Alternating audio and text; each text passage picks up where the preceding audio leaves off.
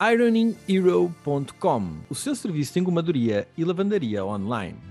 A Ironing Hero recolhe e entrega a sua roupa gratuitamente. Especialistas em realizar serviços de urgência de lavagem, engomagem e limpeza a seco em menos de 15 ou 30 horas, com o máximo cuidado e total segurança. Desfrute do seu tempo livre a fazer o que mais gosta e visite o site www.ironinghero.com e faça já o seu pedido podcast Oceano Azul. Natural, alguma fonte de rendimento.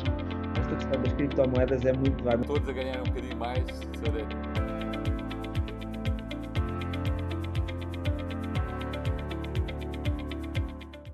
Olá, sejam bem-vindos ao podcast da Cena Azul. Meu nome é João Cabral e trago-vos hoje um episódio especial da série Fundadores, a nossa entrega de prémios ainda referente ao ano de 2023. Comigo tem, como sempre, Stefano Moraes da Indico Capital Partners, Nuno Silva da Play e Tim Vieira da Brave Generation. Meus caros, bem-vindos à mais antecipada entrega de prémios referente ao ano de 2023. Entraram bem no ano, vocês? Tudo em forma? Bem, muito bem. Muito bem. Entraste de skis, não foi, Stefano? Entraste assim a deslizar. Foi...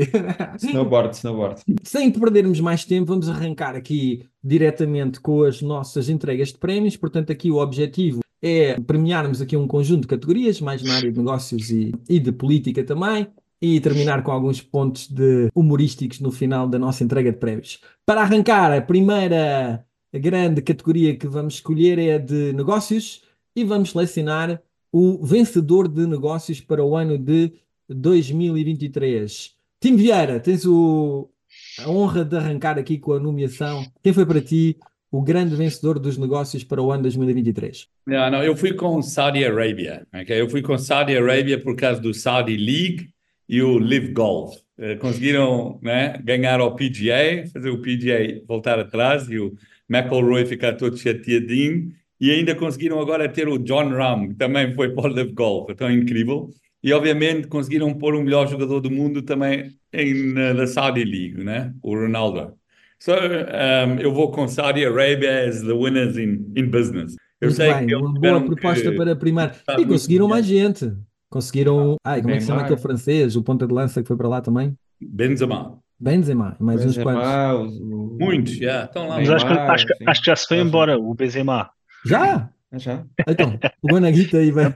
Não, não, acho que desapareceu. Durante umas semanas desapareceu. Não sei se ele já apareceu entretanto, ah, mas okay. desapareceu. Mas pronto, espero que esteja tudo bem com o Benzema. Na Arábia Saudita o pessoal desaparecer durante alguns tempos, que ele tem ali umas particularidades.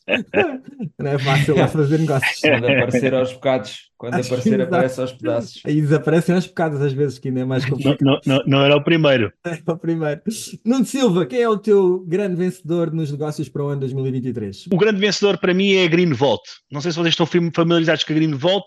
A Greenvolt foi uma empresa que, que foi em 2021 foi pegado pelo João Manceneto, João Manceneto, que também vocês também conhecem, que esteve ligado à EDP, nomeadamente à EDP Renováveis, que pegou numa empresa, tinha um negóciozinho interessante de biomassa e, entretanto, em três anos e tal, transforma aquilo numa mega empresa, faz um conjunto de aquisições estratégicas e a empresa paga, passa a ser uma empresa média para uma empresa brutal, cotada na Bolsa Portuguesa e que agora recebeu uma oferta pública de aquisição por parte de um fundo americano, o KKR, e esta ascensão meteórica tinha que ser relevada porque realmente é, é, é, é a história de sucesso de, de, um, de um, típica de um, de um gestor de topo, não é? E muitos parabéns à Greenvolt e também ao, ao, ao, João, ao João Mancenet por isso, por ter de um momento para o outro, ter uh, criado uma mega empresa, ter uh, sido muito interessante para os acionistas e também para, esta, para este fundo que a comprou, pelos vistos 2024 também vai ser interessante, com previsões de debitas muito, muito, muito positivos. Por isso, parabéns, o meu prémio vai para a Greenvolt. Está entregue o prémio do nono. Stefano Moraes, quem foi a tua escolha para o vencedor na área de negócios para 2023? O meu vencedor é o Elon Musk. O Elon Musk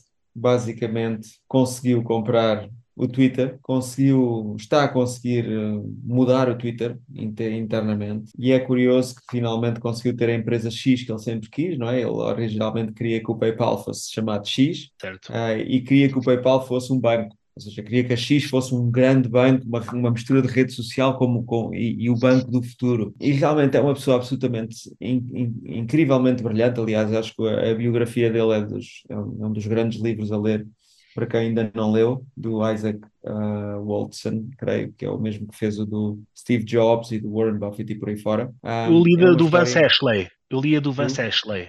Vance Ashley. Pois, eu essa não li. Mas, é, enfim, é uma história, é realmente uma pessoa, é um gênio, não é? É um gênio ali com um certo sintoma da Asperger, mas que tem vindo a revolucionar a indústria atrás da indústria, fartou-se da história do Twitter, da, da forma como as coisas iam e, e com- conseguiu comprar e vai, alter, e vai alterar e eu estou hoje em dia convencido que aquilo vai correr, vai acabar por correr bem. Muito bem, está entregue. Embora, eh, do ponto de vista financeiro, o Twitter ainda não tem, apesar de ele ter reduzido as despesas significativamente, 90%. exato, mas também perdeu imensas, imensas receitas. Receitas. E aquele momento do go fuck yourself, a coisa de um mês atrás ou dois que ele teve em pleno palco, já não sei aonde, em frente à malta da Disney, inclusive, foi qualquer coisa de surreal. Não foi assim uma cena completamente maluca. Ah, ele é uma pessoa realmente um bocado particular, mas eh, eu acho que quando se vê, eu não conhecia os detalhes da infância dele e, e, enfim, da experiência na África do Sul e com o pai e por aí fora, dizer, ele teve uma infância tudo menos standard e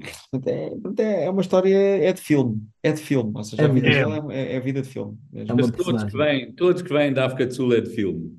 É É verdade, é verdade. Há, é, qualquer coisa na água, há qualquer coisa na água da África do Sul que o pessoal fica assim, meio alucinado. Ok, eu, eu vou terminar, eu vou-me focar aqui em Portugal também. Vou, vou resumir aqui os negócios, o, o meu vencedor aqui, a área de a área, a influência em Portugal. Pá, eu acho que o grande vencedor de negócios em Portugal em 2023 foi a banca portuguesa. Bem, na Yeah. banca portuguesa foi uma brutalidade. Só para vocês terem uma ideia, em novembro, no- segundo os artigos que eu apanhei aqui na CNN Negócios, eles já estavam com lucros de 3,3 mil milhões. Isto muito à conta da- da- das taxas de juros e dos valores a que eles fazem depois o, o- o pagamento dos juros e, e aquilo que vendem ao cliente final. E é bom lembrar que houve aquele movimento até dos, dos títulos do Tesouro ou algo do género que começaram a dar, hum, salvo erro, 3,5% um, para quem quisesse, e, o pessoal começou todo a tirar o dinheiro das contas e a pôr lá, e num instantinho eh, eh, o lobby da banca conseguiu acabar com isso, e os títulos do Tesouro, ou os certificados do Tesouro, ou o que é que era, baixaram logo para 2% ou algo do género, para, para, não, para não haver aqui uma competição interna. Eles, desde 2018 até 2022, faturaram, tiveram um lucro de 8,6 mil milhões e só em 2023, até novembro, já tinham 3,3 mil milhões. Portanto, se algum de vocês for dono de um banco, acho que foi um ano muito positivo, porque de Não, facto. e a coisa é, é a efi- a eficiência e a ineficiência, não é? A eficiência de pôr logo os juros para cima, quando vão para cima no ECB, e a ineficiência de dar juros a quem tem dinheiro já na conta que leva mais tempo. Então, é rápido de um lado é, e aquele gap. Claro, claro. Havia de ser ao mesmo tempo, é, não é? Não faz nenhum sentido uns começam a pagar mais juros e os outros ainda não recebem tanto juros. It's like, aqueles Ninguém os obrigar, não vão fazer, não é? E- Exatamente. Mas eh, também não nos podemos esquecer que é uma indústria muito cíclica e que de vez em quando leva pancadas gigantes e, e- e, portanto isto Não, nós só esperemos é que os, os- as, as lições do passado ou os problemas do passado não se venham a repetir e que as lições tenham sido aprendidas e portanto que guardem este dinheirinho para quando houver, quando levarem a próxima pancada não, não, não virem pedir dinheiro aos contribuintes porque basicamente a gente vai pôr lá. It's okay, don't worry. A Em questão é essa. 2007, É em que a gente depois põe 2007 sempre também dinheiro, tinha, não é? em 2007 eles também tinham excelentes resultados, como vocês se lembram. Uni- Depois em 2008 foi o que foi. Porque eu pensei as que vocês iam pôr a são TAP, assim. né? Porque a TAP também teve, não é? Obviamente, eh, que o PNS, se- se não tinha sido ele, a gente não tínhamos tido uma TAP que agora bate recordes e tudo, né? Mas, ok. Também podia ter sido o melhor negócio. Já lá chegamos à TAP. Muito bem, Não vamos saltar dos Não, vencedores. não para os portugueses, não para os portugueses, mas, não, não. Mas para a TAP é um bom negócio. Vamos saltar dos grandes vencedores na área de negócios para o grande derrotado. Começamos pelo Nuno Silva. Nuno Silva, quem é para ti o grande derrotado na área de negócios em 2023? Pá, eu, eu não queria dar a- estar a dizer isto, mas realmente não, não tenho outra, outra hipótese de não dar este prémio à Farfetch, não só por uh, fico sinto triste por ser o primeiro unicórnio português a, a ter este a ter este desfecho, mas também por todos os investidores que perderam que perderam o seu dinheiro, nomeadamente os empregados que ficaram ficaram ficaram sem as suas sem as suas opções, etc. Mas realmente também vou dizer que também achei sempre muito estranho, muito estranho o investimento desmesurado em marketing, em recursos humanos que a Farfetch estava a fazer e sempre achei muito estranho como é que aquilo, pronto, mas, mas pensei, pá, se calhar aquilo é uma é mesmo a Amazon da moda de luz, se calhar ele está ele tá no caminho certo, mas pelos vistos aquilo não, não correu muito bem. Felizmente vou dar o prémio à Farfetch e só espero é que corra tudo bem e que pelo menos sabe-se quem puder, não é? Muito bem, eu também eu sigo já e voto também na Farfetch, acho que foram os grandes, sem dúvida, os, pelo menos a nível interno, uh, empresas que tenham alguma ligação a Portugal é pelo menos aquela mais visível que teve um grande problema. Eles até começaram o ano com a compra de uma outra empresa, não era? Que era a Richmond, ou o que é que era? Eu até pensei que, bom, estavam num momento de expansão não. e de coisas do género. A Richmond é que ia poder ter comprado a eles. Sim. Era, era ao contrário? Era a Richmond que ia comprá-los a eles? Ok. Yeah, Mas eles depois anunciaram acordo. também um mega projeto imobiliário em Matozinhos e que iam construir e fazer uma quase uma cidade toda lá, não é? Pensava que estava numa fase de expansão e efetivamente aquilo depois levou ali uma grande volta. As ações chegaram a valer 70 euros uh, no seu pico, creio eu, e, e, pronto. E agora no final do ano foi a derrocada total. E portanto também entrego o meu prémio a este. Stefano Moraes, quem é para ti o grande derrotado do ano de 2023? Não, eu tenho que concordar e fazer aqui o disclosure que nós, como investidores, uh, o nosso investimento na Farfetch original correu muito, muito bem, não é? Portanto, uh, nós fomos o único investidor português institucional na altura a entrar na Farfetch e depois saímos, uh, a Caixa depois eventualmente saiu e fez um grande investimento e um grande desinvestimento. Portanto, a questão não é tanto a empresa, é saber quando entrar e saber quando sair. Claro que quem estava agora lá no fim não, não, não correu bem. Mas é uma pena, é uma pena porque uh, realmente é uma empresa que tinha, que correu muito bem durante muitos anos, mas que talvez a adaptação ao, aos mercados capitais e à, ao rigor e à necessidade de ganhar dinheiro quando está em bolsa, uh, já não correu tão bem. Enfim, não tenho nenhuma informação interna de todo, mas uh, claramente correu bem enquanto foi privada, foi subindo, foi sendo financiada uh, por grandes investidores todo o mundo e depois, quando a partir do momento em que entrou em bolsa, nunca conseguiu cumprir com as, ou raramente conseguiu cumprir com as expectativas dos, dos analistas de Wall Street, que não são não querem saber se a empresa é unicórnio, não é unicórnio, querem saber é se cumpriu com, os, com, com o que prometeu em termos de resultados e isso não, não correu bem. A empresa chegou a valer 24 bilhões de dólares em bolsa e, portanto, quem entrou ao início e saiu em qualquer momento em que a empresa valia-se vários bilhões, fez um excelente negócio. Foi, não, foi, foi o caso, foi também o nosso caso. Tim Vieira, quem foi para ti? Escolha yeah. do ano 2023? Já está a identificar a Forfeit, já está votado etc. Não vale, a pena, não vale a pena bater mais no ceguinho, não é? Pois, exato. Infelizmente para todos. É?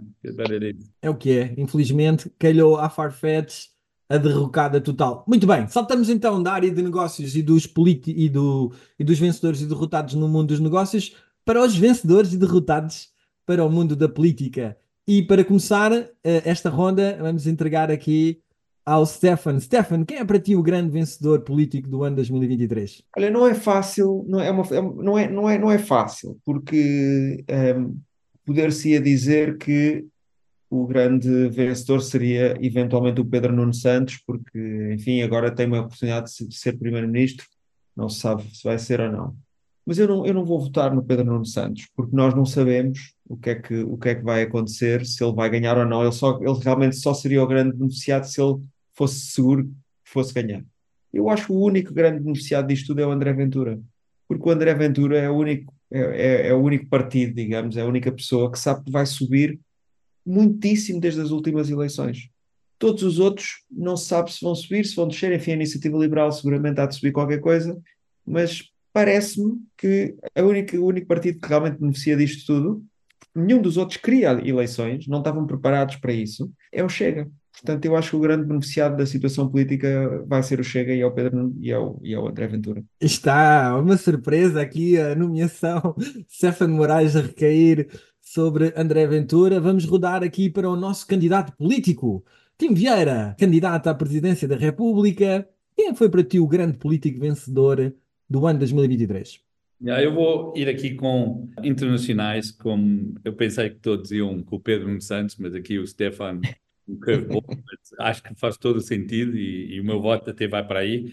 Mas uh, eu vou com a, Giorgia Meloni e o Javier Milei, a Argentina e a Itália, porque já ganharam, já estão lá e também está a fazer um bocadinho o Twitter, está a despedir tudo, a limpar tudo e vamos ver se o país consegue funcionar sem, tanta gente, tantos ministros e tantas coisas, vamos ver. Mas um, eu acho que esses já ganharam, já estão lá, então uh, para mim ficam esses. Nuno Silva, quem é para ti o grande vencedor político de 2023? Pedro Nuno Santos. Porquê? Porque ele há um ano era, é, apresentou a demissão devido ao escândalo da, da, da, da da, da saída da TAP, mega escândalo, que já se arrastava há imenso tempo, apresentou a demissão, sai pela porta pequena, e depois em um ano é secretário-geral do PS, consegue dar a volta àquela malta toda e consegue ser eleito secretário-geral do PS, segundo as sondagens que aparece, está à frente, e eu, pá, não tenho que dar a mão à palmatória, quer dizer, este indivíduo, para mim, é o, é o grande vencedor da, do ano 2023, porque, independentemente de ele ganhar ou não as eleições, como é que o indivíduo que sai pela porta pequena, com os escândalos todos que houve, com as polémicas todas, com as contradições todas que ele disse, como é que ele consegue dar a volta a isto? É pá, também é preciso ser um gajo fora de série e mexer-se muito bem, por isso, o meu vencedor vai para o é choro Pedro Nuno Santos. Muito bem, e eu vou, eu vou seguir aqui o raciocínio com, do Nuno Silva. Eu também eu concordo em parte com o que o Stefan disse, acho que o voto de protesto e o voto no Chega vão beneficiar o André Ventura, mas na mesma acho que uh, o que vai acontecer até pode ser prejudicial porque cada voto, que, tendo em conta que o PSD não quer, uh, de certa forma, governar com o Chega e já uh, recusou qualquer tipo de ligação pós-eleitoral, parece-me que o Chega também fica numa situação um bocadinho complicada porque cada voto no Chega pode indicar que é um, uma maior probabilidade de haver uma geringonça à esquerda. Portanto, ele pode também ser um bocadinho prejudicado por causa disso. Mas seja como for, não parece que terão votos suficientes no Chega para poder liderar um governo em, em Portugal. Portanto, siga aqui o raciocínio do Nuno. Pedro Nuno Santos, que estava uh, de fora, estava um bocadinho na prateleira a fazer o seu comentário político na televisão, nem teve tempo para aquecer, e de repente regressa, regressa com uma vitória clara interna a nível do partido e com, e com as sondagens a indicarem como sendo provavelmente o PS o partido mais votado nas próximas eleições e para todos os efeitos ele é o líder com grande probabilidade de conseguir vir a constituir um governo, eventualmente novamente geringonça, mas a liderar. Alguém que há um, há, no início do ano estava a, a antever passar ali uma longa travessia no, no deserto e neste momento está prestes a, a poder ser provavelmente o nosso primeiro ministro dentro de poucos meses. Portanto, da minha parte também fica entregue aqui o grande prémio de vencedor político ao Pedro Nuno Santos. Por outro lado, temos os derrotados do ano. Uh, Tim Vieira, quem é para ti o grande derrotado do ano de 2023? Ah, eu, eu ia com o João Costa da Educação, mas uh, as professoras não, não podiam ser pagas mais, não podiam ter aqui o, os anos que estavam em dívida dados e depois já podem ser, mas ele ainda está lá, então não foi bem derrotado.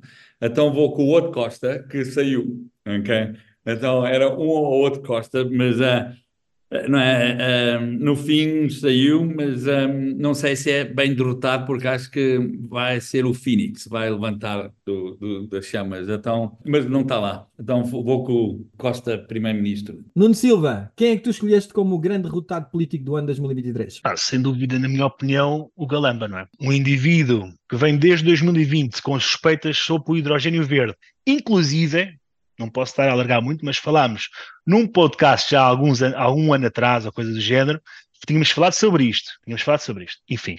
E depois o facto de ele não se demitir, eh, depois de dizer que se demitiu lá com a família, e depois dizer Epá, aquelas, aquela história toda da comissão de inquérito, epá, eu vou-te dizer uma coisa, foi uma vergonha, uma vergonha completa e realmente ter um político destes em funções é, é, para mim, enquanto português, é uma vergonha e é sem dúvida o derrotado de 2023, com muita pena minha, mas é, é o que é. Ok, muito bem, entregando aqui o prémio ao Galamba, o ex-ministro e secretário de Estado do PS, o, o que foi mais uh, resistente à, à admissão uh, da sua posição no governo. E para terminar, Stefan, quem é para ti? Diz, o PS está a ganhar muitos prémios, João. O, o PS está a ganhar muitos prémios, deve estar com é como tudo na vida, o, o PS tem uma grande influência no, no partido, portanto é normal é. que leve muitos prémios, para o bem e para o mal. No partido, não no país, não é? No país, no país. Ah. Stefan, partilha país é connosco quem é para ti o grande, quem é para ti o grande derrotado? É, eu também vou concordar que é o, que é o, que é o, o Galamba, porque realmente foi, enfim, não, não houve muito nível na forma como isto tudo foi, ah, para não dizer outra coisa, ah, como, como tudo aconteceu neste último ano, nos últimos anos, e, e acaba por ser uma saída, enfim, um bocadinho ignóbil, eh, além de inglória, mas hum, não sei, enfim, os- acho que também é uma pessoa que reflete bastante o, o Portugal atual, ou seja, nos, nos modos, nos costumes, etc. Portanto, eu acho que nós vamos ter cada vez mais pessoas assim no governo, e, não, e mais não digo. Muito bem.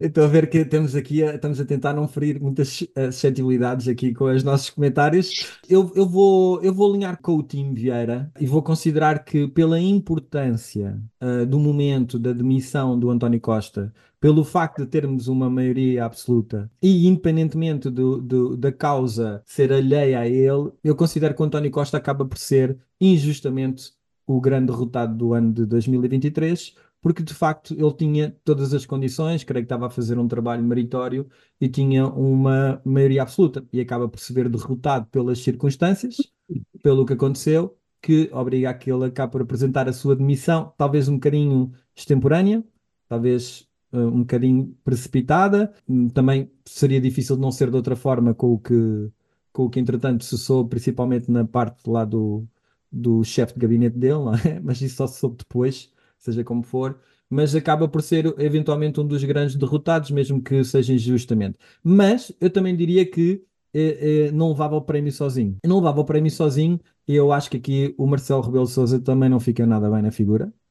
Ah, acho que teve, está a ter um final de mandato como presidente com demasiados problemas e a assunção da responsabilidade ah, da dissolução do, do- da Assembleia e a demissão do governo, passando por ele, muito porque ele ficou refém das próprias palavras do que tinha dito. Não sei se foi a melhor opção.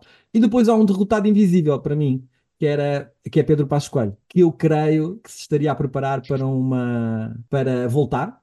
E creio que ele voltando ter- iria ter muita força. Ou seja, eu creio que nas próximas eleições europeias, se não corresse bem ao PSD, haveria uma grande possibilidade de reativar-se aqui o Pedro Passos Coelho para um combate depois, para daqui a dois anos, nas eleições hum, contra o António Costa, eventualmente.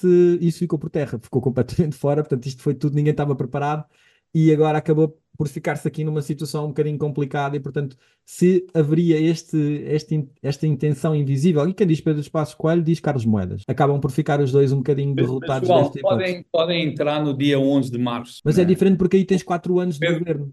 Sim, Não, mas- é completamente diferente. Tens quatro anos de governo pela frente. Ninguém se vai querer. Podes não ter, podes não ter. Não, mas estou a dizer que até pode funcionar eles entrarem para fazer parceria com algum partido que o, o atual não faz. Mas para isso tinha que o, tinha que o Montenegro Não, não acredito. Eu eh, acredito, Quem eu acredito, quem? O Montenegro eu acredito que ainda- que ainda pode-. Então, exatamente, né? Há coisas que ele já disse que se não acontecer, que ele sai e quem entrar pode fazer uma coalition. Bom, isso ainda era mais rebuscado. Eu acho que o António, Pá, o António Costa, Portugal, o, o, tu o pensas Passos estar Coelho não queria fazer o que o? António Costa fez. O António Costa, o António Costa lembra-se do António Costa e do, e do José Seguro, não é? Mas acho que o Passos Coelho tem um outro tipo de caráter e jamais faria isso agora ao Montenegro. Não, Mas, é- ate- não mas é atenção, ao Montenegro, não é fazer nada. É essas coisas.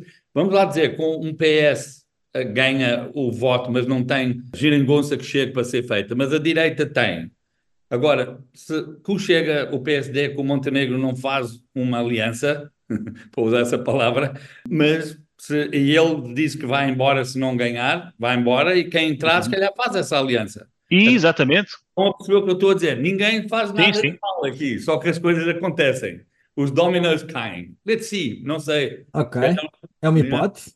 É rebuscada, mas é uma hipótese. Pode acontecer. Muito bem, Pode vamos acontecer. saltar então de categoria e passar para a área da cultura e ahm, passamos para o Nuno. Nuno, quem é o teu vencedor na área da cultura? Olha, para 2023 este ano, uh, para ser diferente do ano passado, que foi a Joana Marques no Extremamente Desagradável, e que por acaso ganhou um Globo de Ouro também este ano, e foi o podcast mais ouvido de 2023, tem que, tem que dar aqui uma prémio ao, ao Céu é o Limite da jornalista do Expresso, da Cátia Mateus. Não sei se vocês já alguma vez tiveram, já ouviram este podcast.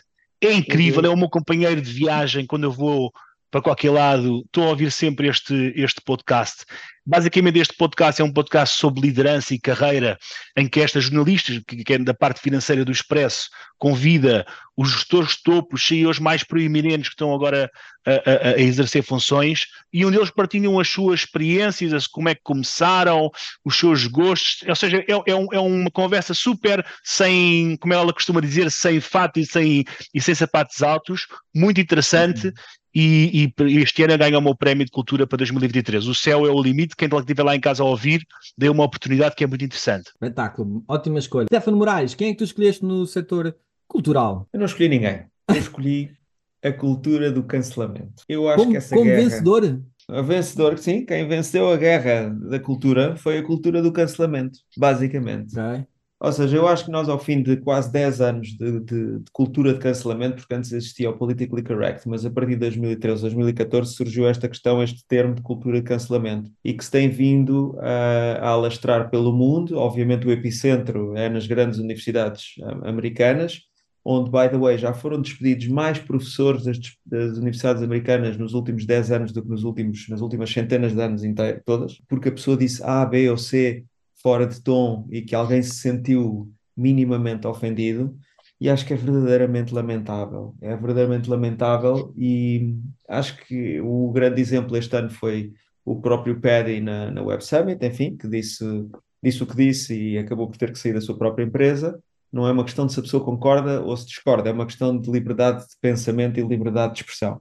Uh, e portanto, eu acho que o grande vencedor, lamentavelmente, é a cultura do cancelamento, e eu só espero que em Portugal e que na Europa que não se deixe entrar as coisas tão a fundo e que nós mantenhamos a nossa capacidade de, ou mantenhamos a nossa capacidade de liberdade de expressão, porque nos Estados Unidos já não há. Nos Estados Unidos, neste momento, a cultura de cancelamento é tão forte de, da direita à esquerda que as pessoas têm medo de falar. E isso é um, é um atentado à liberdade. Aliás, eh, tiveste agora aqueles episódios em Harvard, eh, inclusive com a com a demissão agora da, depois daquela uhum. audição no, lá no Senado nos Estados Unidos, em claro. que, para além da cultura do cancelamento, há todo este. Qual é o nome que se dá aquilo? DEI, não é? o que é? É, diversidade e inclusão. Mas tem a ver com isso, ou seja, é, no fundo é uma guerra que tem várias frentes, não é? Portanto, há, algum, há pessoas de um, de um lado que acham que deve haver, digamos, cotas para minorias, uh, e há outras que acham que não, e por aí fora, e portanto depois tentam-se cancelar uns aos outros e destruírem pessoalmente as pessoas que estão do outro lado, não é? E isso realmente não, não, já não há debates abertos, francos, moderados e em que as pessoas queiram aprender umas com as outras. Há simplesmente uma, uma intenção de destruir quem pensa diferente de nós, classificando as pessoas de boas ou de más, consoante elas uh, pensam ou não pensam como nós pensamos. E isso é uma coisa muito, muito triste. Nós aqui na Europa não, ainda não estamos a ver o, o enfim, tudo o que está a acontecer e eu espero que nunca venhamos a ver, porque realmente eu hoje em dia não, não, não, não colocaria um filho meu a estudar numa universidade americana, por exemplo. Acho que é realmente uma tristeza a forma como, as, com o estado da nação, nesse aspecto, a nação americana e da, da, cultura americana está a atingir realmente o limite, e é por isso também que muitos dos americanos estão a vir para cá. Só espero é que não tragam isso para cá também. Tim. Eu, eu acho que, a falar o que o, o Stefan está a dizer, eu acho que para o ano vai ser o maior derrotado vai ser DEI. Eu já vejo muita gente a começar por lado, investimentos a sair de DEI, muitas coisas a acontecer. Então, eu estou a ter fé que os Estados Unidos vai endireitar um bocadinho melhor, vai ficar um bocadinho beta, porque é mesmo, é, faz, é pena, né? Porque todas aquelas instituições foram feitas e tudo o que está a ser feito foi feito por bom trabalho, duro trabalho, os melhores a irem para a frente. E hoje em dia parece que eu venho de um país que também vi isso acontecer, né? com uhum. muitos momentos e tudo. E, e olha, hoje em dia não há luz, não há água, olha, não, não funciona, desculpa. Mas ok, mas então eu vou para uma coisa mais light, mas eu vou já dizer quem é o vencedor e quem é o meu derrotado, porque assim é que se percebe. Então o meu vencedor é o Barbie, e o meu derrotado também é o Bobby. Porque como é que Bobby foi o filme de tudo, foi o melhor, that was our culture, foi Bobby este ano, ok? E, e tam, também é o meu derrotado porque também, shit, it's Bobby, né? Mas, uh, yeah, então eu vou com... okay. Muito bem. Bom, os meus dois cêntimos, eu escolhi, uh, não escolhi nenhum, ninguém da área cultural em, em, em particular, para mim, eu, eu decidi eh, escolher um, um bocadinho diferente aqui a abordagem ao setor da cultura. Para mim, uh, o grande vencedor de 2023 na cultura portuguesa é uh, a integração com bastante sucesso da imigração, particularmente da imigração brasileira. Nós temos 400 mil brasileiros em Portugal, a maior parte estão entre os 20 e 40 anos, com uma tendência crescente de malta licenciada a vir para cá, a muitos a contribuírem positivamente para o setor das tecnologias e é uma comunidade que tem se integrado sem problemas e com contributos ah, bastante positivos e acaba por ser uma, uma vitória ah, da integração ah, cultural e sem que haja aqui um grande. Pronto, tem- há sempre episódios de xenofobia, há sempre episódios de ra- racismo, coisas pontuais, mas de certa forma acho fantástico e que também nos ajudou aqui, se calhar, a, a- a criar uma, uma- um conjunto de novas oportunidades para Portugal, baseado em mão de obra e em recursos humanos, que basicamente foram outros países que gastaram dinheiro e as pessoas depois vêm para cá para contribuir. Pronto, estes são os meus, os meus vencedores da área cultural e em oposição, e seguindo aqui um bocadinho a lógica do que o Stefan estava a dizer, o meu grande derrotado é esta, esta hum, tendência que se criou em Portugal em 2023 de que todos os problemas residem-se nos ricos. O problema da habitação é por causa do Golden Visa. O problema da, da habitação é porque há o rendimento dos residentes não habituais que pagam menos impostos do que eu, é o John contra o João, e criou-se aqui toda um- uma cultura woke à volta deste, desta lógica do que o problema é os ricos, quando não tem nada a ver, é completamente estúpido. Acabaram por ter um impacto significativo naquilo que eram medidas do governo bastante eh, bem pensadas para a captação de investimento e de pessoas com determinadas capacidades financeiras, como se essas pessoas tivessem alguma coisa a ver com o impacto na- no dia a dia das nossas vidas. Para vocês terem uma ideia, o número de residentes não habituais ao longo dos 10 anos, o que é que, é que, que o programa está, teve ativo, foram 70 mil indivíduos. Só no Só, último João, eu- eu- ano. parece-me a mim que esse é o grande, eu- ou seja, essa, isso vingou, portanto, eles venceram em 2023, não Pronto, mas perderam. eu ou acho que eu, eu, eu vi as coisas do- da perspectiva contrária, que é, para mim, é a grande derrota cultural nós Ah, aceitarmos derrota que isto cultural, sim, sim. é um ponto de vista aceitável, que depois, Pois. por pressão mediática, tem impacto nas políticas do governo. E os governos, como reagem a sondagens, perceberam o quê? Ah, é o, o vosso problema é os Golden Visas. É os ah, o vosso problema é o RN. Ah pá, a gente acaba já com isso, não há problema. Não é? Porque eles querem é Claro. votos e vão, vão, vão ajustar àquilo que é a pressão mediática.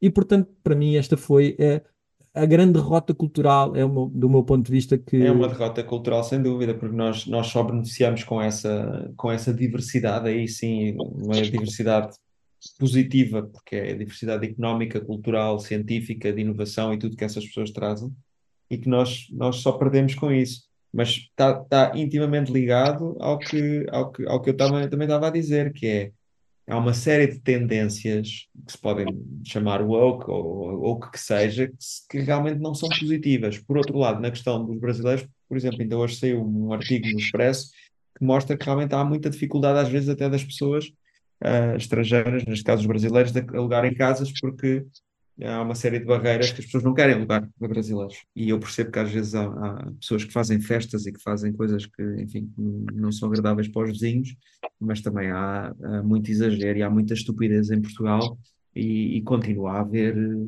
pouca aceitação da diferença, para não dizer racismo, eh, mas também há racismo. Há racismo em todas as sociedades, obviamente, não é? Não é só em Portugal, é em todo lado. Também Mas, África Stefan, racismo contra, aqui- contra os que não são de lá. Claro. Stefan, deixa-me só dar-te um apontamento relativamente ao problema dos, dos alugueres e dos brasileiros. Porque eu vivi esta realidade um bocadinho de perto, porque acompanhei uns casais brasileiros que vieram para cá para fazer mestrados e doutoramentos, e então vivi e ajudei-os a alugar apartamentos e percebi o, do ponto de vista do senhorio de onde é que vinha o problema. Então vou-vos explicar qual era o problema. Alguns brasileiros, alguns brasileiros tinham por esta prática, vinham para cá um ano para fazer um mestrado. Qual era o esquema que eles utilizavam? Eles conseguiram perceber que havia ali um buraco na lei, que era se tu ah, ah, anunciasses no- nos últimos três, me- três meses do contrato, anunciasses antes que querias ir embora, não eras obrigado a pagar os últimos três meses do contrato. Então o que é que eles faziam? Alugavam os 12 meses, chegavam ao sexto mês, sétimo mês, anunciavam que só ficavam até ao, ao nono mês e iam-se embora. E as pessoas ficavam sempre penduradas, os senhorios ficavam sempre penduradas ali com uns períodos de, de que não conseguiam alugar aquilo depois das casas Pois. e, e começou, a, começou a criar um problema no mercado. Então, como é que os senhores começaram-se a defender? Começaram-se a defender assim: ah, é? Então vou-vos já dizer como é que vocês fazem. Ah, é brasileiro, não há problema nenhum. Vamos fazer o seguinte: você paga seis meses à cabeça e depois paga os primeiros seis meses. Ou seja, nos primeiros seis meses você já pagou tudo. Depois, se quiser ir embora, é um problema seu. Pá, é injusto. É, porque estás a pedir. Aliás, este casal que eu vos estou a dizer teve que pagar os 12 meses à cabeça. É Claro, que nem claro. houve conversa. É 12 meses à cabeça e é sequer. Se não Eu quer, já tem que vi, se tu alugares a, paca- a paquetaneses, não há esse problema, porque podem pôr lá 20 e então nunca saem da casa. Então, uma pessoa tem que escolher qual é a melhor decisão, né? Para, Não, eu só, ó, Tim, eu só estou a dizer isto porque às vezes as coisas quando acontecem existe uma razão por trás. Existe não é razão, porque é claro. racismo ou xenofobia, é porque exatamente já ficaram escaldados uma, duas, três, quatro vezes, pá, e eles começam-se a proteger, começam a pedir mais Claro. dinheiro à cabeça e pronto. Mas concordo que por vezes há um exagero, claro. Mas, eh, mas por vezes também há uma resposta a alguma coisa que aconteceu. Mas continuando, Claro. Tim, quem são para ti os teus. Ah, tu já tinhas dito, é o Nuno. Nuno, quem é que é o teu eh, derrotado para a área da, da cultura? O derrotado da área de cultura 2023 para mim é o Big Brother. Estou farto do Big Brother. É pá, eu sei que tenho 120 canais para escolher. É pá, mas por amor de Deus, pá, nos quatro jornalistas é o Big Brother na, na TVI, é o outro não sei o que da Quinta ou nos Paraísos, não sei de onde. É pá, por amor de Deus, pá, parem com isso, pá. A sério, já- até já mandei uma mensagem lá ao, ao, ao Francisco Balsemão, pá, para ter- também, já, para ele não entrar também nessas ondas, pá, já chega, quer dizer, qualquer dia é, as pessoas, é, estu, é a estupidificação das pessoas. Epá, já chega, 2023 ainda continua marcado por, por estes reality shows do. E depois só escolhem pessoas que não interessam, não, não acrescentam nada. Aquilo é. Parece, Mandas parece mensagens que para é, o Francisco. É Mando, assim? porque, eu, porque eu acho que é estupidez, eu acho que é estupidez porem essas coisas. O problema é que isto é consumido, o problema é que, somos a ver bem, o Ricardo Araújo Pereira, que dominava as noites, no domingo à noite, o Big Brother já estava a superar o Ricardo Araújo Pereira, que é uma coisa completamente diferente uma da outra. Eu não estou aqui armado em snob, eu sou, estou longe de ser snob e vocês sabem disso.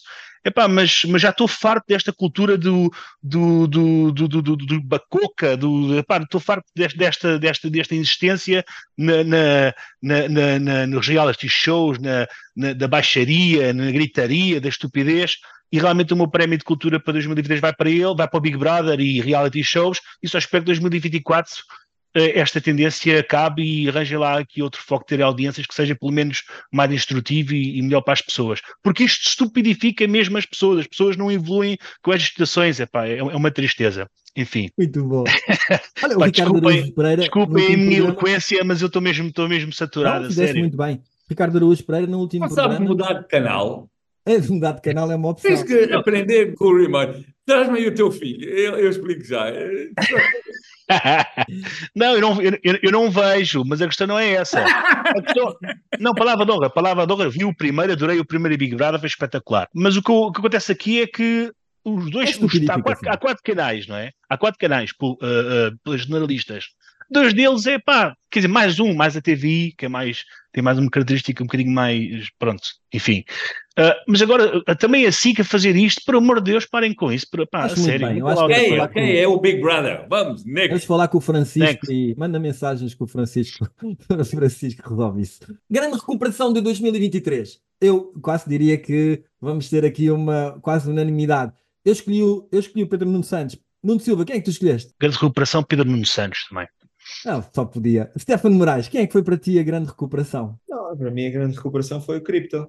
Ou seja, o Bitcoin que Ah. veio dos zeros e que, e que agora está outra vez em grande. Olha, bem visto, bem dias, visto, bem visto. eh, o SEC americano aprovou o ETF de, de Bitcoin. Portanto, é a institucionalização desta, desta classe de ativos que teve em, em grande dúvida, mas que o ano passado teve uma grande, portanto, em 2023 foi a grande recuperação, foi cripto.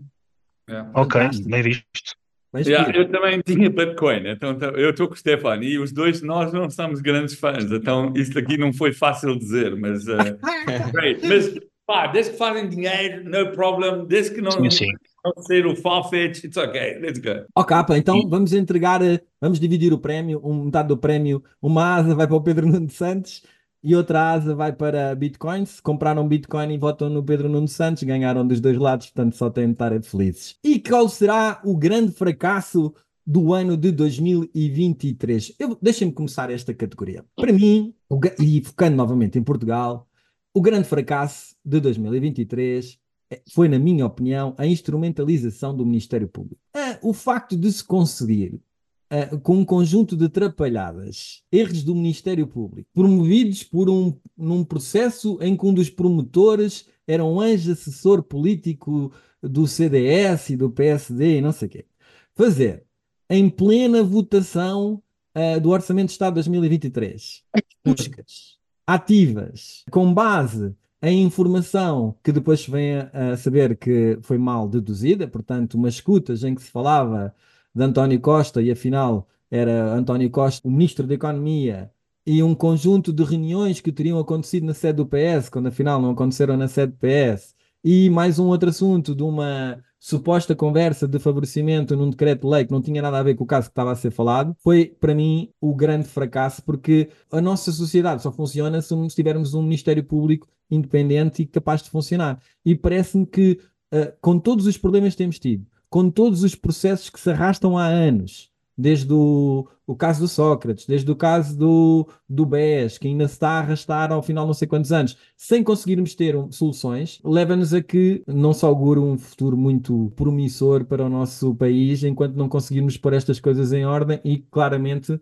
não poder haver aqui a instrumentalização do Ministério Público para a atuação na vida política, com os impactos que tem quando levam à admissão de um Primeiro-Ministro, que me parece uma coisa completamente exagerada, descabida e com impactos reais para a nossa, uh, para a nossa realidade portuguesa. E eu duvido muito que o que saia das eleições de, 2000, de 2024, de 10 de março, resulte alguma coisa melhor do que o que tínhamos antes de ter havido este, esta instrumentalização do Ministério Público.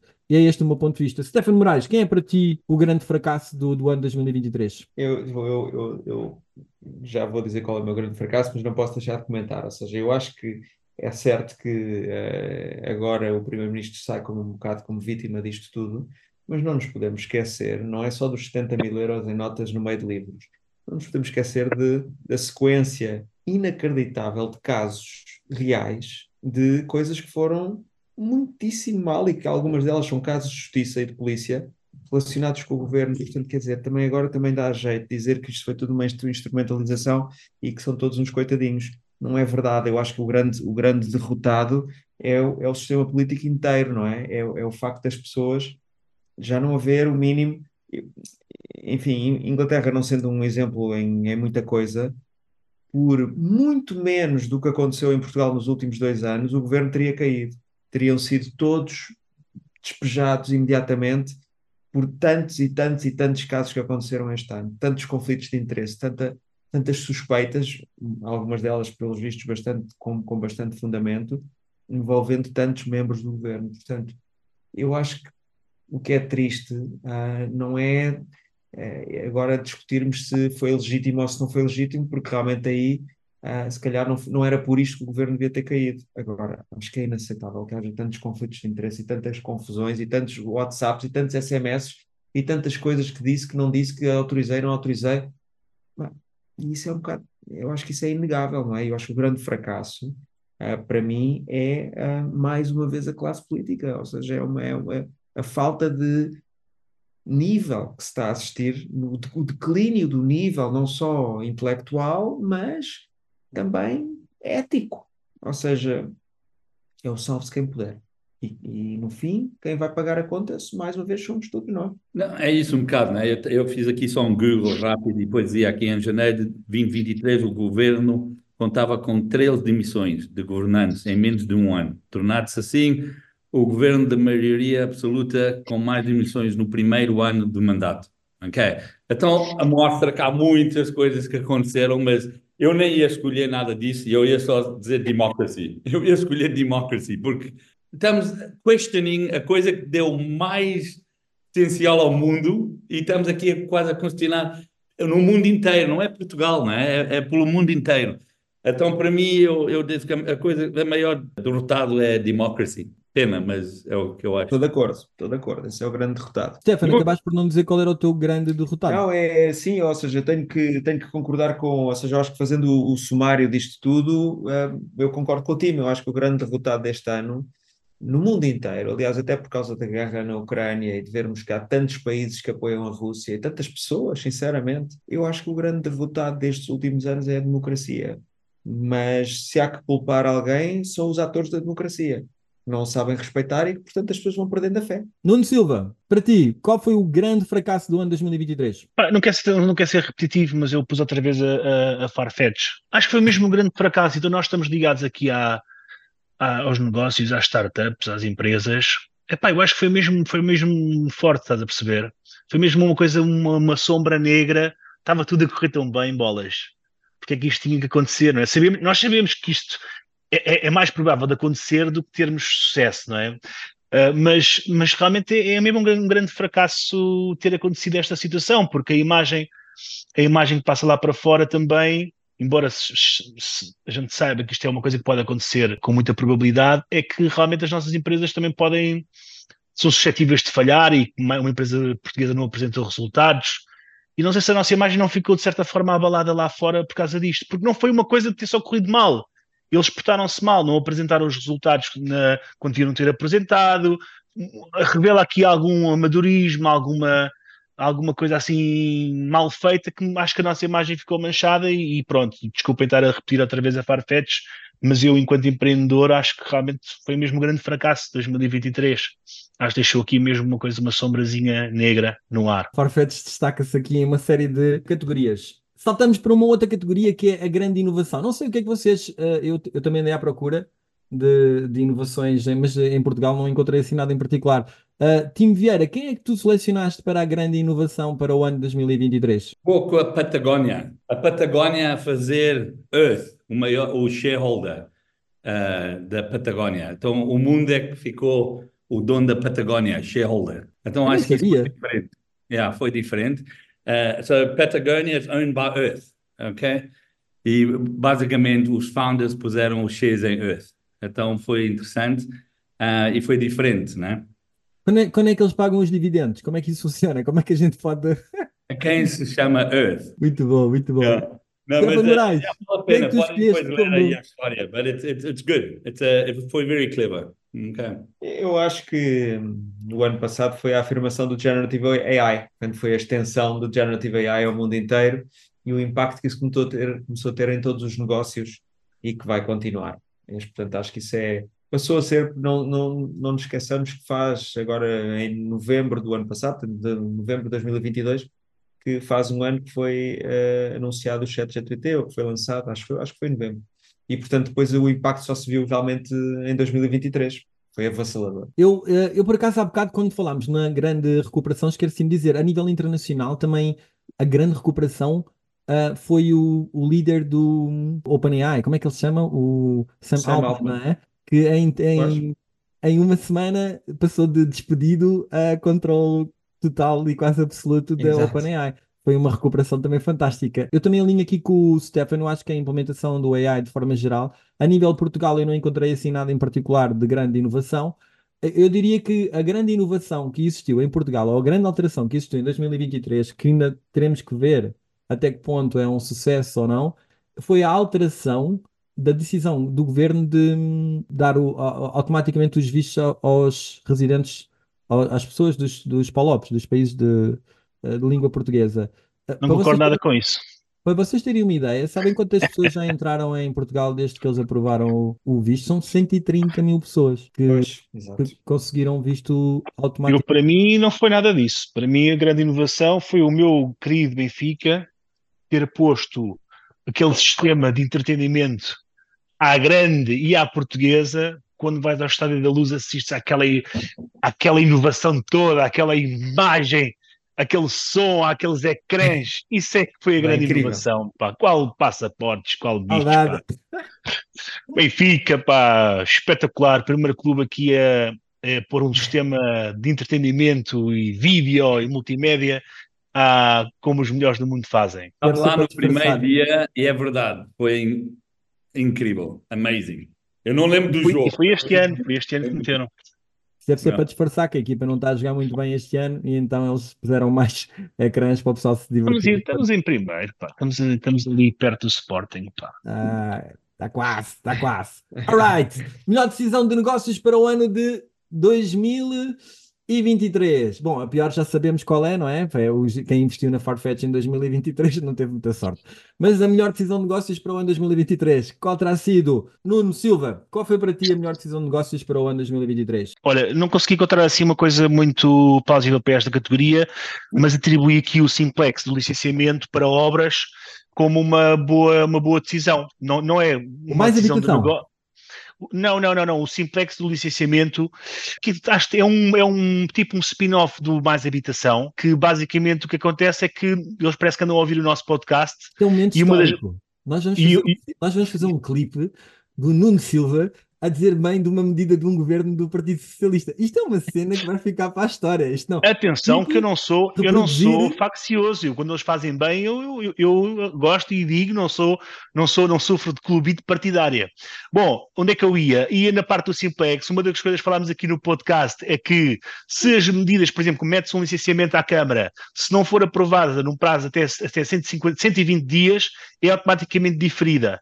Por isso, parece que acho que até foi o Tim que falou sobre isso na altura. Uh, e vão adotar essa medida, ótimo, fantástico, cinco estrelas. Outras coisas, há aqui uma série de licenças que vão deixar de ser necessárias de pedir para fazer obras. Uh, eles até, até 2026 comprometem-se a ter um portal, uh, tipo um portal das finanças, mas ligado à, à parte da urbanística, em que permite tu tratares tudo online, ok? Agora, para, para começar a construir, basta fazer uma, uma comunicação prévia ao município onde estás inserido para, para isso funcionar. Por isso, acho que foi uma grande medida. Não é, não é particularmente uma grande decisão de negócios, mas acho que vai permitir a quem quer construir uma nova casa, um prédio, habitação, etc., vai dar aqui acesso a que isso seja mais ágil e que as pessoas consigam empreender mais dentro dessa, dessa área de uma forma mais descomplicada, que não acontecia até agora, não é? Que era extremamente complicado, como vocês sabem, fazer qualquer coisa relacionada com a construção e obras em Portugal. Por isso, acho que vai ser muito bom para 2024 esta decisão que e este pacote que fizeram em 2023. Agora, resta saber é se os municípios, com as taxas e taxinhas, vão permitir que esta coisa ande para a frente de forma ágil. A ver, a ver vamos. Excelente, momento histórico aqui no nosso podcast, a ficar registado para a posterioridade. Tim Vieira, qual foi para ti a melhor decisão de negócios? Um, para mim, a melhor foi o Elon Musk comprar o Twitter. O Stefan já falou um bocadinho nisso. Eu sei que perdeu muito em valor e tudo isso, mas eu acho que foi a melhor decisão porque deu-me esperança eh, do mundo. É a primeira vez que eu fiz o subscription de Twitter. Quando, eh, eu, nem, eu, por acaso, nem uso a Twitter, mas vou começar a usar mais. Mas um, acho que foi hope. Eu acho que foi uma decisão de esperança, porque uh, estávamos a perder. Tudo era cancelled, estávamos a sair de todos os free speech, tudo, e ele, ele pôs bastante bilhões uh, lá, mas um, e, e eu acho que para o ano vai, se calhar, vamos ver isso como a melhor. Vai ser como o Bitcoin. It's gonna come back. Grande recuperação, não é? A grande recuperação. Excelente. Stefano Moraes, para ti, qual foi a melhor decisão de negócios durante o ano 2023? É difícil dizer, porque ainda, ainda agora 2023 acabou, mas uh, eu estou muito contente com os nossos investimentos todos ainda e que foi o ano, foi dos anos que mais investimos nos últimos cinco anos. Acho que desde 2019 que não investíamos tanto. Os anos quando há menos capital no mercado, quando há mais crise, são bons anos para investir sempre. Contrariamente ao que a maior parte das pessoas faz. Uh, sentiste, sentiste que estava mais. Investem. Sentiste que era um, um do, do ter, em termos de um, as expectativas das próprias startups, a valorizações da, das realista, empresas, sentiste realista. que houve um ajustamento? Sim, sim, isso é muito importante e muito, muito positivo, porque realmente não é bom haver excessos, nem para cima nem para baixo, porque depois vem a ressaca, não é?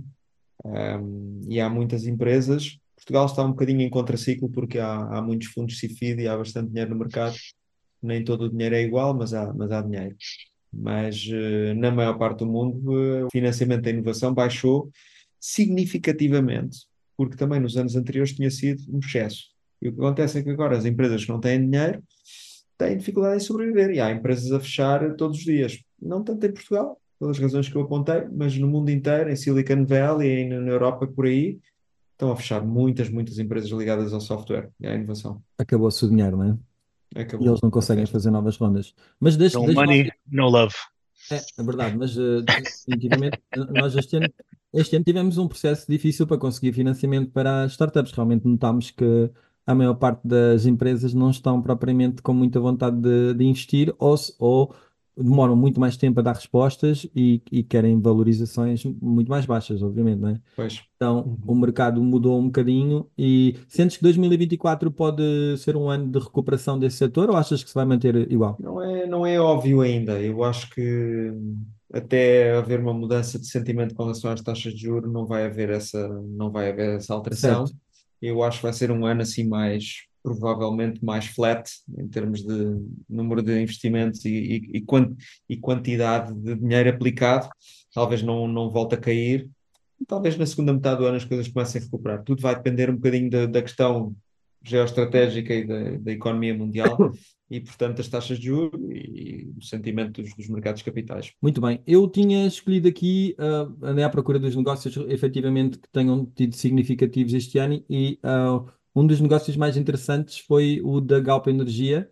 Fez uma joint venture com uma empresa japonesa, a Mitsui, e fizeram um investimento de 400 milhões de euros para comercializar biocombustíveis e vão fazer, lá está, tudo em Sines, para avançar com uma refinaria em Sines, ah, o que me parece, ah, para a nossa realidade, um investimento bastante significativo. Também houve aqui alguns investimentos fabulásticos na área do, do imobiliário, mas também o mercado está muito quente e está muito, está muito em top, portanto aí ainda se vai tentar perceber futuramente se é ou não é uma boa, ah, um bom investimento, porque só mais tarde é que será, se poderá perceber.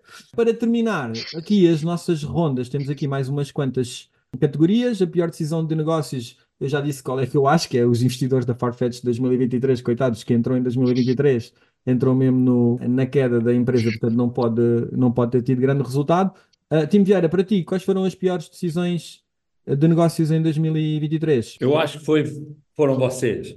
Vocês não entrarem na Support, na T-Sol Networks. Ah, eu entrei, ah, foi feita, já fiz o fundraising, já fecharam, já está feito. Ah, então, epá, tiveram já um grande ano, então a pior decisão foi vocês, não entrarem comigo. Eu disse, come with me, guys, trust me. Não, não quiseram, agora olha, é Agora vão é. ficar a ver navios, não é? Pronto, acontece, acontece as melhores. Nuno Silva, qual foi a pior decisão de negócios? Olha, a pior decisão de negócios foi esta, esta vinda de IFASECA ao- ao- aos alemães da Mutares, não é? Quer dizer, mais um péssimo negócio, realmente foi um bom negócio para a Mutares, mas para os portugueses foi um péssimo negócio. Quer dizer, em 2020, mais uma vez, desculpa estar a bater no ceguinho, mas por governo do, do, do governo do PS, compraram a IFASEC lá, a Isabel dos Santos tinha entrado ali no capital. Fizeram uma injeção de perto de 200 milhões. Agora fazem uma injeção outra vez de perto de mais de quase 200 milhões também. Quer dizer, são 400 milhões. E depois vão-me vender aquilo ao fundo por um valor, quer dizer, irrisório. Quer dizer, só para terem uma ideia, os- ou seja, a Mutares vai injetar 15 milhões de euros em capital e dará garantias para empréstimo nos valores de 60 milhões. Quer dizer, isto é, isto é, é brincar, a- é brincar às tropas. Eu começo a perceber, às vezes, que as nacionalizações é tipo um crene, é tipo um Portugal 2020 ou Portugal 2023 para algumas pessoas que estão bem relacionadas. Porque isto é fundos, é, é investimentos a fundos perdidos, quer dizer, pá, parem, parem de fazer nacionalizações, não faz sentido. Ah, mas aí faz é que se fosse à falência era bem pior. Também o de Elmar e, e quantas outras empresas. Pá, é que isto, mais uma vez, são 400 milhões. 400 milhões já dava para fazer não sei quantos hospitais, já dava para, pagar melhor aos professores, dava para, dava para fazer uma série de coisas aos polícias. Pá, e andamos ainda a gastar dinheiro e a beneficiar a empresas privadas. E, e para mim, em 2023 foi o pior, foi um dos piores, ou um pior, ou uma das piores decisões, foi-se vender a IFASEC. Ainda por cima, agora, a IFASEC, estando num mercado quente, é que o negócio de IFASEC é interessante. É um mercado que tem um, a nível de, de, de, de, progressão ascendente, é muito interessante. Está ligado muito aos carregadores elétricos, à parte elétrica. É uma coisa que está em completa demanda e vamos vender agora isto ao desbarato e, e estes alemães, vamos perder 400 milhões, o Estado dá uma série de garantias ah, com o Banco de Fomento, etc., àqueles indivíduos e pronto. Epá, sinceramente, eu vou-te dizer uma coisa, eu acho que vou ter que começar a dar com outras pessoas, porque eu também quero entrar nestes negócios. Porque são negócios altamente lucrativos e altamente e, e, e, Mas, olha, muito mas eu não percebi. Ah, Na tua opinião, não se para, devia para ter outras comprado, empresas privadas. não se devia ter, não se devia ter comprado a EFASEC? Não se devia ter nacionalizado ou não se devia ter vendido? Neste caso, em 2023, não se devia ter vendido. Neste caso, em continuar com a 2023, empresa. nestas condições, não se devia ter, devia-se, devia-se pôr uma gestão profissional na IFASEC, privada profissional na IFASEC, e preparar a empresa para, olha, podia-se podia assim um João, um, um, um João uh, Mancenet ali a tratar daquilo, por exemplo. Era Depois vendia-se a empresa e depois punha-se a empresa em condições melhor, em melhores condições para ser vendida, porque eu acho que o Estado não deve ser detentor de empresas com caráter privado, como é o caso da Infasec. Agora, na, na, sou contra a nacionalização. Sim, em 2020 não devia ter sido comprada, não devia ter sido nacionalizada, devia entrar no percurso normal das empresas, que era a empresa está em, em dificuldades porque a sua acionista teve um problema em Angola. Sim, senhora, vamos ajudar enquanto Estado esta empresa estratégica para Portugal a encontrar compradores, mas não vamos pôr lá um cêntimo pá, vamos ajudar, vamos fazer aqui um regime especial, se calhar, a nível do imposto, ou fazer, pá, tentar qualquer coisa para, ou, ou ter que dar aqui algum aval da nossa parte, mas nunca entrar na parte da nacionalização. Conclusão, agora em 2023, estamos a levar aqui na, 400 milhões na, nos crustáceos, não é? Pá, não faz sentido. Mas Por eu é repetitivo. concordo. Eu concordo, não deviam ter comprado, mas também haviam de vender, porque se não venderem, vamos ter mais 200 milhões a ser postos lá, é os empregos não vão. Porque tu estás aqui a, pedir para porem lá boa gestão. A empresa estava a faturar e a fazer lucro quando, quando, quando o, o, o, não é, o governo entrou. Então, epá, não sei. Eh, eu, eu, se calhar às vezes é, é, é aquilo de pôr bom dinheiro depois de né, mau dinheiro. Unfortunately, É, é o que é. É o que é. Stefan, para ti, qual é a pior decisão de negócios de 2023? Mais uma vez, acho que é muito difícil a pessoa dizer assim tão em cima, mas eh, eu creio que há aí uma- muitos mercados de real estate e imobiliária que estão muito sobreaquecidos ainda. E eu acho que 2023 não foi um bom ano para investir em real estate em alguns dos mercados que estão aí, eh, porque Está a continuamos topo, no não é? topo. Estão a É. comprar no topo. E depois vão ficar com o menino nas mãos, não é? Ainda cima com a taxa É. de juros como estão, não vai ser. Particularmente se tiverem dívida envolvida, sim. Ok. Muito bem, para terminar, temos a melhor decisão política e a pior decisão política. Resumindo rapidamente, eu diria que para mim, seguindo aqui um bocadinho o que o Nuno disse há pouco, mas nesta categoria, para mim a melhor decisão política de 2023 ainda foi a aprovação do programa Mais Habitação e o conjunto de medidas, especialmente como o Nuno estava a falar, a parte da simplificação da construção e dos apoios à construção, mais o dinheiro do PRR que vai ser destinado à construção parece-me que está no caminho certo, porque vai aumentar a oferta. Claro, isto não é automático, não é uma coisa rápida, mas é, uma, é um passo na direção, ah, na direção certa. E para mim, a pior ah, decisão política do ano é o- a decisão da dissolução da Assembleia. Ah, na minha opinião, não dificilmente vamos ficar com o melhor enquadramento do que tínhamos com a, com a solução que tínhamos anteriormente. As pessoas, quando votam, votam em partidos, não votam em pessoas. Portanto, parece-me que aqui Uh, uh, na minha opinião, mas é só a minha opinião, acho que Marcelo Rebelo de Sousa deveria ter atuado de outra uh, forma. Meu Stefano. Moraes, para ti, quem é, quem é, quem é a melhor e a pior decisão política do ano 2023? É assim, eu acho que a melhor e O a pior Stefano sem política- palavras. foi, foi, foi, foi a, a melhor e a pior foi ao mesmo tempo a dissolução do, da Assembleia, porque eu acho que era inevitável que isto acontecesse depois de tantos escândalos, tantas questões, tantos, tantas pessoas demitidas, tantas questões legais e outras, conflitos, e ao mesmo tempo foi a pior porque ninguém estava preparado. As razões para esta demissão provavelmente não são as legítimas e, portanto, isso de certa forma fragiliza a decisão e, ah, e vitimiza o próprio Primeiro-Ministro e iliba, de certa forma, o, o partido do governo. Ahm, e, portanto, foi a melhor e a pior. Portanto, correu tudo mal, basicamente, porque se, se era para fazer isto, já, já deviam ter fe- feito antes. Havia outras razões. Havia outras razões. Ahm, agora, da forma como foi feito, estou contigo, João. Acho que foi, acho que é uma, acho que é uma tristeza. E depois tenho muitas dúvidas que o resultado ah, seja realmente melhor. Melhor. Mesmo, mesmo, que, mesmo, que, mesmo as pessoas que não gostavam da maneira como a coisa estava, dificilmente acham que vai ficar, eh, vai ficar melhor do que o que estava. Tim Vieira, para ti, qual é a melhor e a pior decisão política do ano 2023? A melhor decisão política foi a tua candidatura ah, Yeah. Obrigado, obrigado. Então, eu já não preciso dizer isso porque disseste. Obrigado, João. Então, essa está feita. Ah, e vou então dar outra também ah, melhor, e não vou dar nenhuma pior, porque há tantas, então não vou entrar nessa, mas ah, ah, boa foi também. Eu acho o António Costa dizer que não vai ser mais, não vai entrar mais na política. Ah, e tu achas que essa, e tu achas que isso vai acontecer?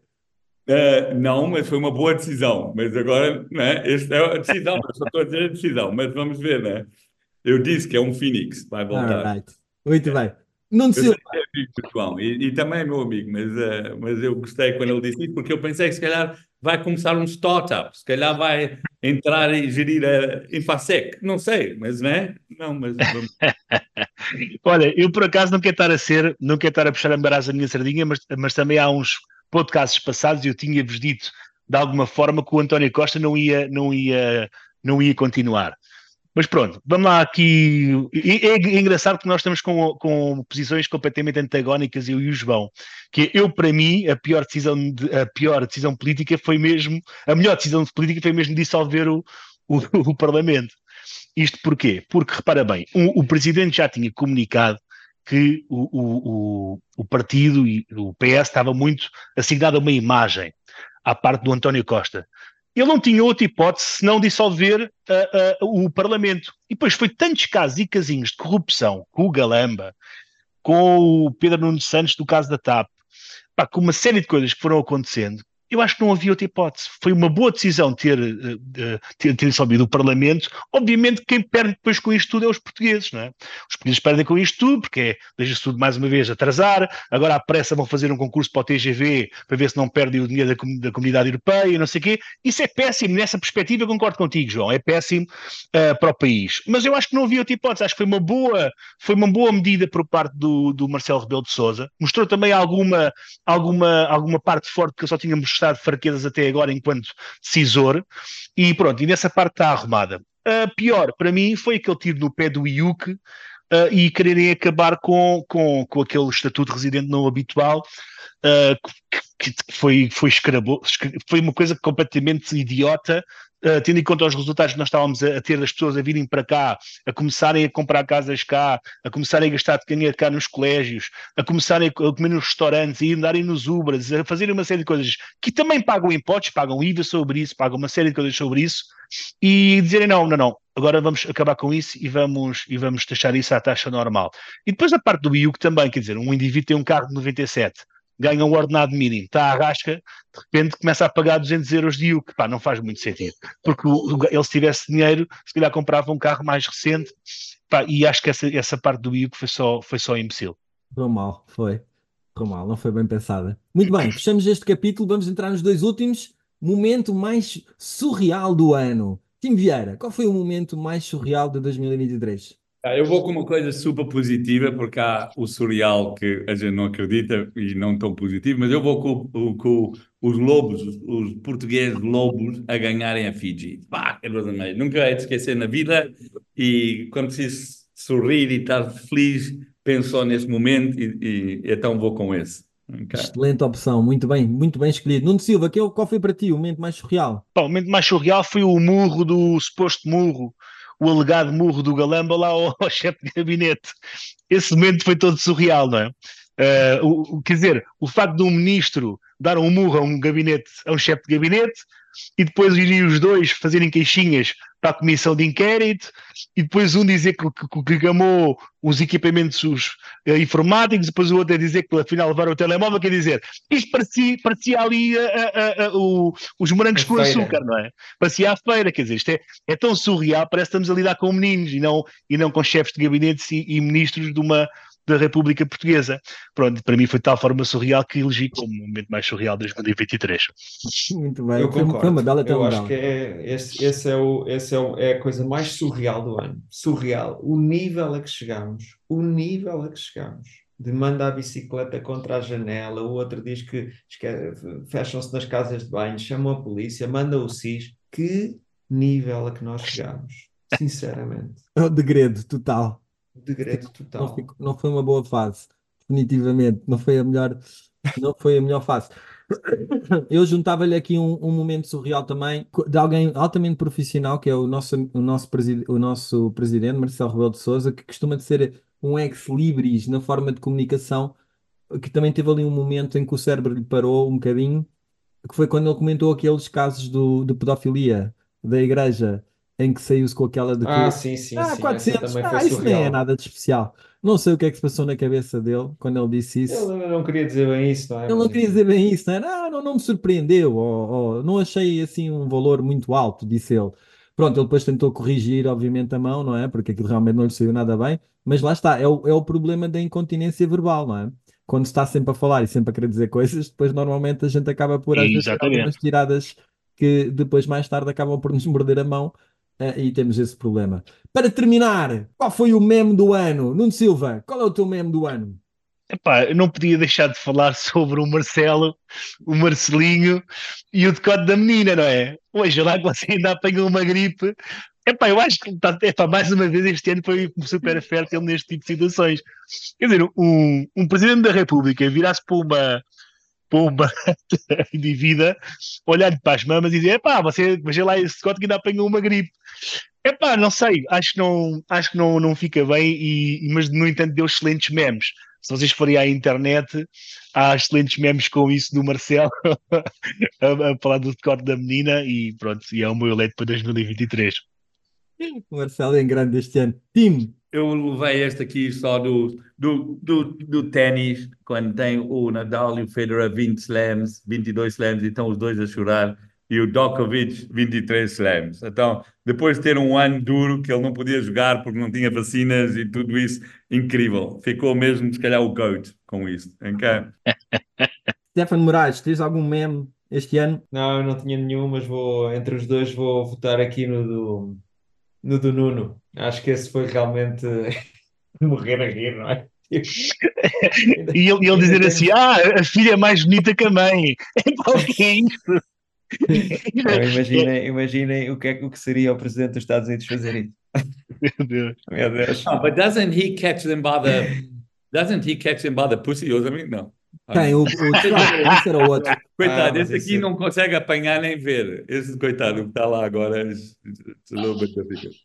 Eu, para Sim, mim, o meme do ano para terminar foi o, aquele meme da nossa candidata, a, a candidata da Miss Portugal, que o pessoal colocou a rodar, que ela, entretanto, já tinha engravidado duas das outras Misses. Yeah, foi incrível. Essa foi incrível. Acho que foi, acho que representa bem a, a- a esta cultura woke Yeah. Engravidou a da. Itália e a, e da Colômbia também. Já estava engra... já tinha a nossa Miss Portugal já tinha engravidado as outras Misses. Acho que representa bem este momento de cultura woke que estamos a viver, em que conseguimos eleger pela primeira vez uma mulher transgénero como Miss Portugal. Acho que diz muito dos tempos que falam hoje em dia e transformam Portugal num, num autêntico meme. E pronto, meus caros, concluímos a entrega de prémios do ano 2023 da série Fundadores Podcast Oceano Azul com Nuno Silva, Stefan Moraes e Tim Vieira. Votos de boas festas que já passaram e, e votos de um grande ano 2024 para todos, a, a título pessoal e profissional. Obrigado por terem assistido e até ao próximo episódio. Fiquem bem. Um abraço. Um abraço. Podcast Oceano Azul. Natural, alguma fonte de rendimento Esta questão das criptomoedas é muito. vai Todos a ganhar um bocadinho mais. so that